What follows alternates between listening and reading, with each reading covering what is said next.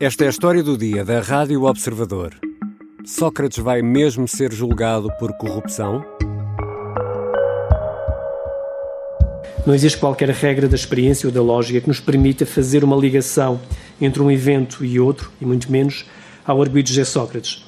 Apenas com recurso à especulação e à fantasia será possível concluir nos termos enunciados na acusação. A 9 de abril de 2021, em direto nas televisões e nas rádios, foi possível ver e ouvir o então juiz de instrução, Ivo Rosa, anunciar e explicar as suas decisões em relação à Operação Marquês. Na apreciação feita pelo magistrado, a acusação praticamente ruiu. José Sócrates, sentado no banco dos arguídos, ouvia Ivo Rosa. Dos 31 crimes de que vinha acusado, sobrariam apenas seis. O Ministério Público, responsável pela investigação e pela acusação, recorreu desta decisão para o Tribunal da Relação. E essa decisão, da relação, foi conhecida esta quinta-feira à tarde. E é sobre este caso que vou conversar com Sara Antunes de Oliveira, subdiretora do Observador, jornalista que tem acompanhado a Operação Marquês nos últimos 10 anos. Eu sou o Ricardo Conceição e esta é a história do dia, de sexta-feira, 26 de janeiro. Bem-vinda, Sara. Obrigada, Ricardo. Antes de irmos à decisão do Tribunal da Relação de Lisboa, uh, importa perceber como chegámos aqui. E para isso temos de recuar a 9 de abril de 2021, quando, à tarde, o então juiz de instrução Ivo Rosa comunicava as suas decisões aos arguídos e também ao país. O que é que foi decidido então por Ivo Rosa? Na prática, Ivo Rosa desfez, destruiu a história que o Ministério Público nos tinha contado em 2017 com a acusação, a história de um grande corruptor, Ricardo Salgado, e um grande corrompido, José Sócrates, com uma série de figuras importantes à volta, Zeinal Bava, Henrique Granadeiro, Armando Var, etc. Ivo Rosa olhou para as provas reunidas pelo Ministério Público e concluiu que nada disso aconteceu. Reduziu, aliás, o processo a dois ou três pequenos núcleos e, no essencial, fez desaparecer a corrupção da Operação Marquês. Só admitiu a existência de um crime de corrupção num caso hum. entre Carlos Santos Silva e José Sócrates, o que o levou, aliás, a dizer que Sócrates mercadejou com o cargo de primeiro-ministro. Com efeito, não há corrupção para além, do, para além ou fora do exercício do cargo, só mercadejar com as ações do serviço, contendo com os valores ou com os bens jurídicos protegidos pela incriminação do crime de corrupção ou seja, pôs o lugar que ocupava em São Bento à disposição dos negócios do amigo Carlos Santos Silva. Só que em relação a isso, disse também Ivo Rosa, não havia nada a fazer, porque esse crime já estava prescrito. E na origem de algumas dessas decisões, estamos a falar de prescrição, está uma questão jurídica relacionada com a forma como o juiz Ivo Rosa entende que se deve começar a contar o prazo para a prescrição nos casos de corrupção, é isso? É na verdade uma mera questão de interpretação. A forma como uh, há duas visões na forma como se olha para esse prazo. Ivo Rosa entende que o prazo de prescrição começa a contar quando há um acordo entre o corruptor ativo e o passivo. No momento em que eu te prometer pagar-te uhum. para me beneficiar numa história do dia e tu aceitares, aí começa a contar uhum. esse prazo para o juiz Ivo Rosa. Só que outros juízes, o Ministério Público e ju juristas, e também as juízas do Tribunal da Relação decidiram agora da mesma maneira, para esse o prazo de prescrição só começa a contar quando é efetivamente pago a, a, última tranche por esse benefício. Ou seja, no momento em que eu te fiz essa última transferência uhum. pelo teu favorecimento nas a histórias contra, do quando dia. Quando é efetivamente paga a, contrapartida. É? Exatamente, é? e no caso de ser paga em várias tranches, só quando fosse, fosse paga a última tranche uh, desse acordo de corrupção. E, e, foi isso que as uh, juízas concluíram agora, e por isso é que voltaram a pôr os crimes de corrupção da, na Operação Marquês. Mas, Sara, tudo isto foi em 2021. Tudo isto, a decisão de Ivo Rosa. Isto há praticamente três anos. Por que é que se demorou agora tanto tempo a chegar a esta fase? em parte por prazos normais, previstos na lei, ou previstos para este processo, que é um processo enorme, em parte por causa de um problema jurídico grande que foi preciso resolver. Primeiro, o Ministério Público teve direito a quatro meses para apresentar o recurso, por causa desta dimensão uhum. do processo. Normalmente são 30 dias, mas uh, concordou-se que deviam ter direito a 120 dias para fazer o recurso. Durante esse tempo, porém, o juiz Ivo Rosa decidiu mandar para julgamento aqueles núcleos pequenos de crime que vimos que hum. ele manteve da Operação Marquês. O que significa que o processo por si passou para o juiz de julgamento na comarca de Lisboa. Ora, quando passaram os quatro meses de prazo para o recurso do Ministério Público e o Ministério Público entregou efetivamente o seu recurso, hum. Eh, esse juiz de julgamento que tinha recebido o processo, no caso até era uma juíza, disse que não lhe competia recebê-lo, só tinha recebido o que era para julgar, não tinha que receber um recurso uhum. daquilo que tinha sido decidido não julgar. Só que Ivo Rosa recusou receber também o recurso. E então foi preciso ir para o Tribunal da Relação para que o Tribunal da Relação decidisse qual dos juízes é que tinha de receber o recurso do Ministério Público. E o Tribunal da Relação deu razão à juíza de julgamento e ordenou a Ivo Rosa que recebesse finalmente o recurso do Ministério Público. Então podia ter ficado resolvido aí, não? Podia, mas não, porque entretanto Ivo Rosa teve um problema de saúde, um problema de saúde grave e teve de estar de baixa e, portanto, foram passando mais uns meses. O recurso acabou por chegar ao Tribunal Central de Instrução Criminal em julho de 2022, mais hum. de um ano depois da decisão de Ivo Rosa, à altura em que se abriu mais um prazo normal quatro meses para as defesas se pronunciarem uh, em relação à posição do Ministério Público, os mesmos quatro meses que o Ministério Público tinha tido para apresentar o recurso. E depois ainda houve mais um incidente de José Sócrates, um incidente jurídico levantado uh, pelo antigo Primeiro-Ministro, mas enfim, o recurso acabou por finalmente chegar ao Tribunal da Relação no final de fevereiro do ano passado, portanto foram uns 10 meses para esta decisão.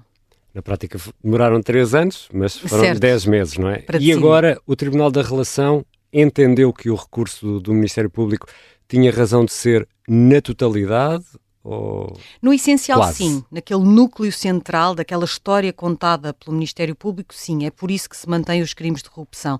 Há algumas alterações noutros crimes, basta nós pensarmos que estes arguídos foram acusados de 189 crimes e agora são 118. Uhum. Caíram alguns crimes, caíram também alguns arguídos, mas o núcleo central, aquele do tal grande corruptor e do grande corrompido, que depois uhum. metia PT, GES, Grupo Lena, Val do Lobo, tudo à volta, voltou a estar nas mãos da Justiça. No fundo, é quase como se voltássemos a 2017, quando foi conhecida a acusação do Ministério Público, mas há aqui uma diferença muito importante em relação a essa altura, é que o fundamento para essa acusação foi agora avaliado por três juízes de um Tribunal Superior que concluíram que esse fundamento é forte o suficiente para seguir para julgamento.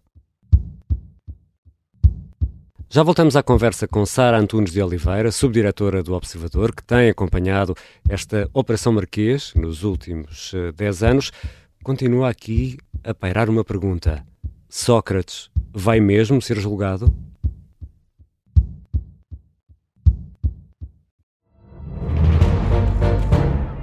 Saguei. Tirei, tirei a faca. Fui, empunhei e mesmo no momento em que esta é a história do homem obcecado com a infiltração do comunismo na igreja que quis matar João Paulo II em Fátima. Matar o Papa é uma série para ouvir em seis episódios e faz parte dos Podcast Plus do Observador. Estreia a 13 de maio. Os Podcast Plus do Observador têm o apoio da Kia. Regressamos à conversa com Sara Antunes de Oliveira, subdiretora do Observador e também habitual anfitriã da História do Dia. Sara, como explicavas há pouco, a decisão de Ivo Rosa dava uma machadada, acho que a palavra não é exagerada, na acusação e os crimes de corrupção acabavam por uh, cair por terra. Agora, que crimes confirma a relação de Lisboa em relação ao arguído José Sócrates? Além dos crimes de branqueamento de capitais e fraude fiscal, recupera os três crimes de corrupção passiva relativos a três corruptores. Considera que há indícios suficientes para julgar José Sócrates por alegadamente ter sido corrompido por Ricardo Salgado, em primeiro lugar, em negócios relacionados também com o Portugal Telecom, uhum. o Grupo Lena, que terá sido alegadamente beneficiado em obras públicas, e o Grupo Val do Lobo, num caso que também está relacionado com o financiamento da Caixa Geral de, de Depósitos a este empreendimento de luxo no Algarve. E também o amigo do ex-primeiro-ministro, Carlos eh, Santos Silva, acaba por ter de responder por vários crimes. É pelo menos a decisão, não é? É, aliás, o que tem o maior número de crimes. São 23. Carlos Santos Silva surgiu na visão do Ministério Público, aquela primeira visão de 2017 na acusação, como o testa de ferro do amigo de juventude, José Sócrates, um homem que tinha muito dinheiro em contas no estrangeiro, fruto de grandes negócios,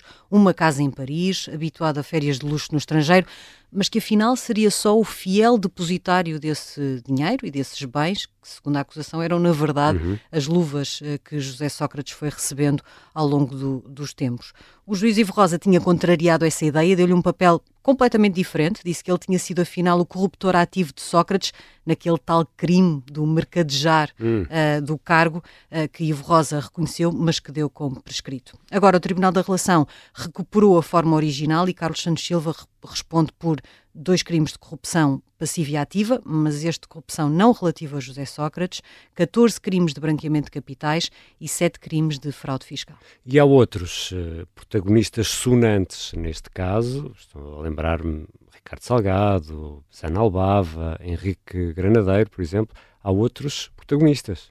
Sim, que voltam a estar aqui. Ricardo Salgado, já falamos, uh, uh, já sabemos naqueles núcleos que Ivo Rosa mandou para julgamento, um deles é relativo a Ricardo Salgado, mas sobre o desvio de um dinheiro através do saco azul, a S Enterprises, o, o alegado saco azul do GES, mas Ricardo Salgado aparecia aqui como grande corruptor. Essa figura volta nesta versão uh, definida agora pelo Tribunal da Relação, mas uh, uh, além dele, Bava e Granadeiro, os gestores da PT também tinham desaparecido do processo completamente, em relação a eles tinha caído uhum. tudo, Exato. não havia nada. Eles regressam e vão ser julgados por corrupção uh, o Tribunal considera que há indícios de que eles possam ter sido corrompidos por Ricardo Salgado para porem a PT à disposição do Grupo Espírito hum. Santo. E, além disso, respondem também por branqueamento de capitais e fraude fiscal. Neste momento, o que tenho a dizer-vos é que eu não me conformo com esta decisão, vou recorrer dela, vou apresentar uma, uma um recurso dela. Vou pedir a outros olhos que, que, que, considerem o que está escrito e que decidam de outra forma. Mas, uh, Sara Antunes de Oliveira, é possível a José Sócrates recorrer desta decisão? Dos fundamentos desta decisão, num recurso para o Supremo Tribunal, não é possível recorrer. José Sócrates disse várias vezes na reação a esta decisão da relação que ia recorrer da substância da decisão. Hum. Isso não é possível só para deixar claro. A lei não permite recursos para o Supremo Tribunal de Justiça de decisões de pronúncia num processo.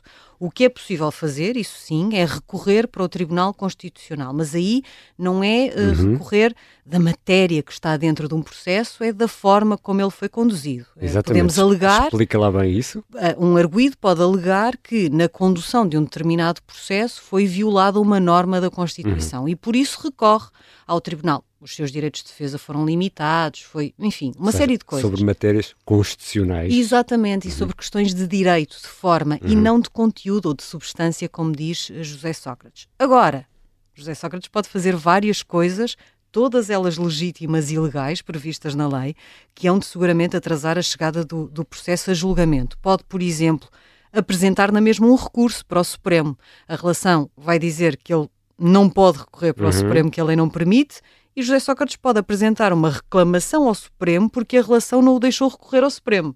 Ok? Hum. Só isto já vai levar alguns meses. Só isso já dá mais uns meses. Exatamente. E depois pode apresentar outras reclamações, quando recorrer ao Tribunal Constitucional, que, que seguramente fará, uhum. e o Tribunal da Relação decidir, por exemplo, que esse recurso não tem o efeito suspensivo, ou seja, que o caso pode na mesma seguir para julgamento enquanto o Tribunal da, da Relação decide, José Sócrates pode reclamar dessa decisão para o Supremo.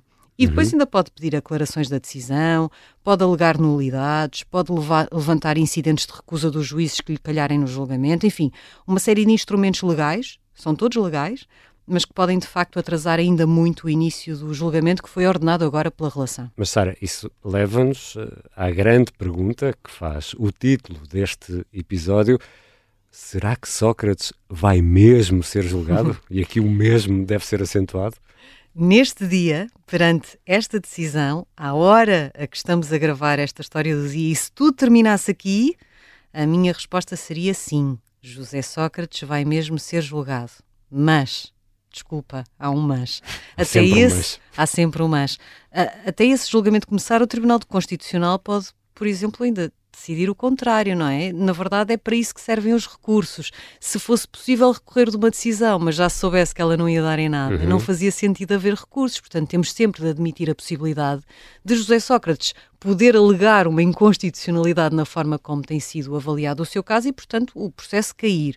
Uh, eu acho que isso é pouco provável. Isto não é um processo que anda na justiça há pouco tempo claro. e que teve poucos recursos por parte de Sócrates, mas pode sempre acontecer. Agora, há é um inevitável e gigantesco imbróglio jurídico à nossa frente. É que aqueles Lembras daqueles pequenos núcleos uhum. da Operação Marquês que resistiram, que foram andando. foram andando, relativos a José Sócrates, Ricardo Salgado e Armando Vara, é que eles seguiram para julgamento. Dois deles já tiveram decisão de condenação e confirmação no Tribunal da Relação, Ricardo Salgado e Armando Vara. No caso de Armando Vara está muito perto do trânsito em julgado, portanto, de, eh, estão a fazer o cúmulo jurídico, uhum. portanto, ter de ser preso neste processo para cumprir pena que é que vai acontecer agora quando o processo principal, afinal, vai também ser julgado?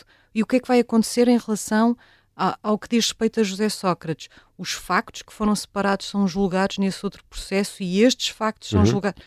Eu não quero imaginar o que é que vai acontecer, mas isto abre muito caminho para muita reclamação, para muito recurso, para muitas dúvidas na justiça e o que eu sei é que tudo isto seguramente não terá uma resolução rápida.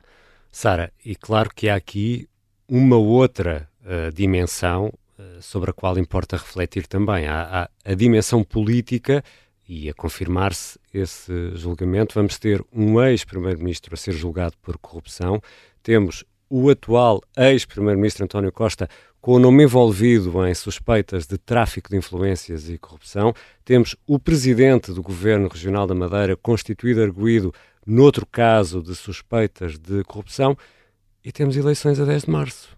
Vai ser impossível evitar uma contaminação da política por estes casos?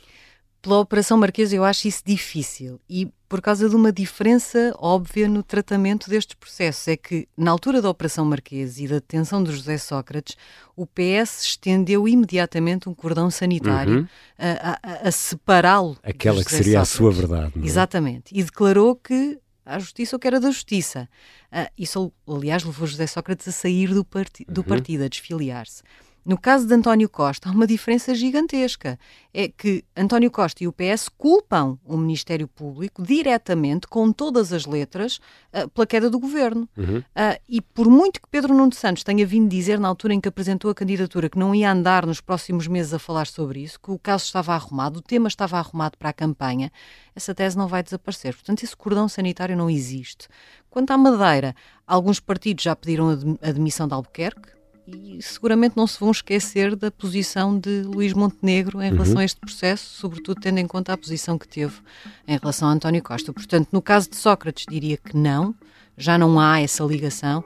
Nos outros dois, é inevitável que sim. Obrigado, Sara. Obrigada, Ricardo.